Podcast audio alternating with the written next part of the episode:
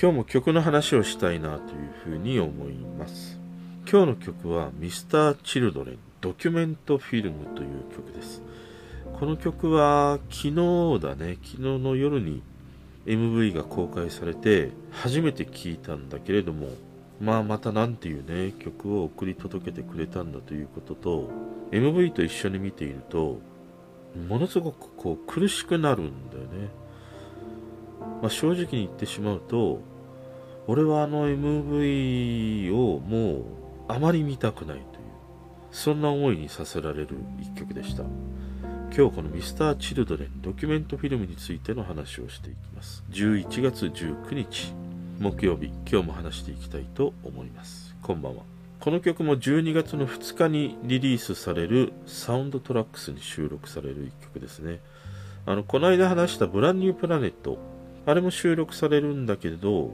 あのブランニュープラネットはドラマ姉ちゃんの恋人それの主題歌だったりはしたんだけどこのドキュメントフィルムは多分もう純粋なアルバムの曲かなというふうには思うんだけど、まあ、この先、なんかね、タイアップしたり、使われるというようなことはあるかもしれないね。で、やっぱりこの曲はもう、ミスチル王道のバラードで、もう、そのメロディーだけでね、泣かされるというか、胸に突き刺さるようなさ、まあそういうメロディーラインなんだよね。で、それに歌詞が乗ってきたりすると、まあ、多くの人がこの曲にね、胸を打たれるということはあるのかなというふうに思うんだよね。で、今回この公開された MV とね、重ねてみると、俺はね、もうちょっと苦しくなってしまって、もうあまり MV に関してはもう見たくないなっていうことを思ってしまったのね。今回この MV を制作しているのはさ、ペリメトロンというクリエイティブ集団で、この集団はあのキングヌーの常田さんがね主催しているクリエイティブな集団であのキングヌーの三文小説とか白日とか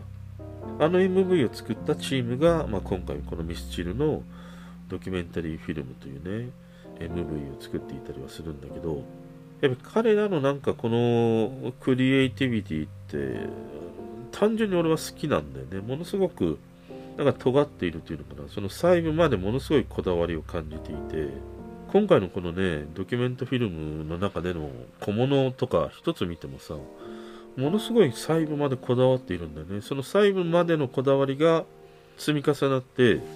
やっぱり一つのさ、その映像美みたいなものまでね、仕上げてくれるので、そのなんかね、細かなところまでのこだわりっていうそれを感じ取れるね、彼らのこういう送り出すものっていうのはなんかね、いつも楽しみだし、単純に面白いなっていうふうにね、思うんだよね。で、今回のこの MV にはさ、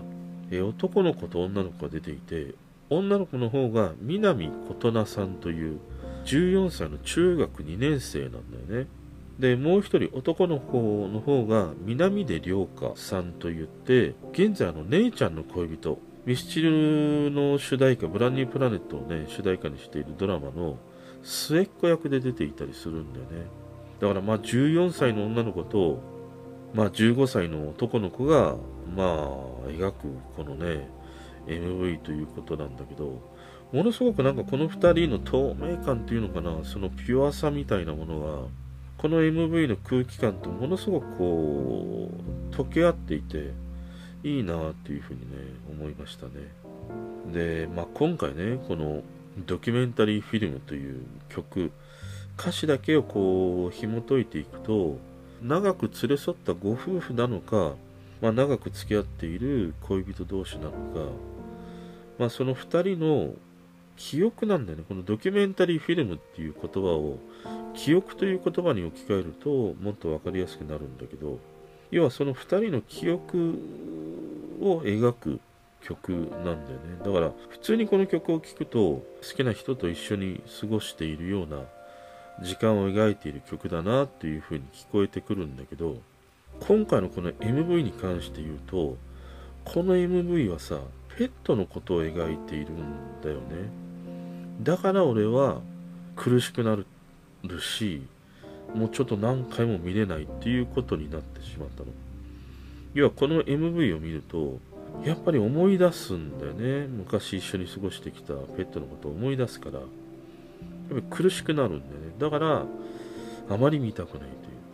という。で今回ねこの MV、まあ、冒頭その、え、手書き風のねアニメーションから始まって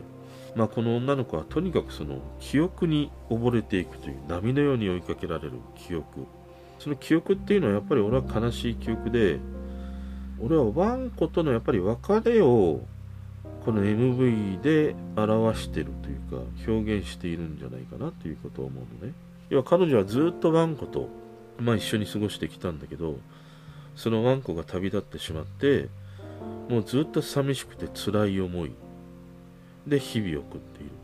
でそんな彼女を心配してあの男の子俺はあの男の子はその旅立ったワンコだと思うんだよね。結局旅立った先からまあ彼女がいる今この地にね降り立った時に彼としてはやっぱりなんかねこの地に降り立って生きていけないからあのなんか宇宙服のようなさ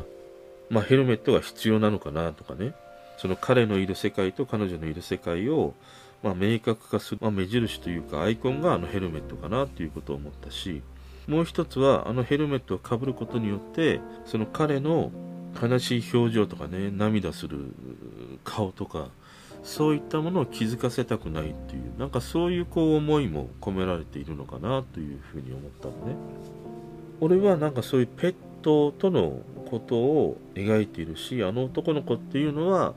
彼女がずっと一緒に過ごしてきたワンコだなっていうことをまず思ったの。で、もう一つのキーワードが、やっぱりさっきも言ったようにこのドキュメントフィルムというタイトルって、記憶ということなんだよね。やっぱりこの記憶がキーになっていて、まあ一つは女の子の方の記憶で言うと、やっぱり悲しい記憶だよね。大好きだったワンコと別れてしまったその悲しくて辛い記憶。で、もう一つ、その彼、彼というのはまあワンコだと思うからさあの彼が持っているあの手帳あるでしょ？あれにはやっぱり大きな意味があって俺がなんか思うのはその彼女と一緒に過ごしてきたワンコっていうのは例えばねもう老犬だったのかなっていうことを思ったの。要は認知症ワンコもやっぱり認知症になったりするからさどんどんどんどんその記憶が失われていく。彼女と一緒に過ごしてきた楽しい時間みたいなものも薄れていく。それをあのワンコの記憶をあの手帳というのかな。あれに表していて。でやっぱりそれをすごく象徴しているのがさ彼がなんか秘密基地みたいなところに彼女を連れていくじゃん。で彼がなんかね不意に寝てしまって起きた時に慌てて彼女の手からあの手帳を奪い取ってバーってその彼女の写真があるページを開くんだよね。そこには彼女は僕の大切な友達っていうふうに書かれている。実はあれってものすごく悲しいシーンで俺はあの彼がもうどんどんどんどん記憶が薄れていくというのかな。時間が進んでいく。もう少し寝ただけでも時間が進んでしまうというね。進んでしまうとやっぱり記憶が薄れていくからあれを見ないと目の前にいる彼女が誰なのかっていうのを忘れてしまうというなんかそういう状況にあったんじゃないかなっていうことを思うのね。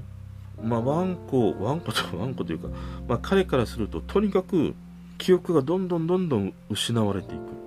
一方で女の子はずっとその悲しい記憶の波に溺れかけているという。なんかこの2人の状況なんでね。でやっぱりさ飼っているワンコって唯一の願いってやっぱり飼い主の人の笑顔がずっと見たいと思うんだよね。ただそれだけをひたすらに願っているっていうことを考えた時に彼はさ彼女の笑顔だけが見たいんだよ。であのね手帳の中にさ悲しいことに追われないのはラッキーなことかもしれないよっていうね一文があったりするんだけど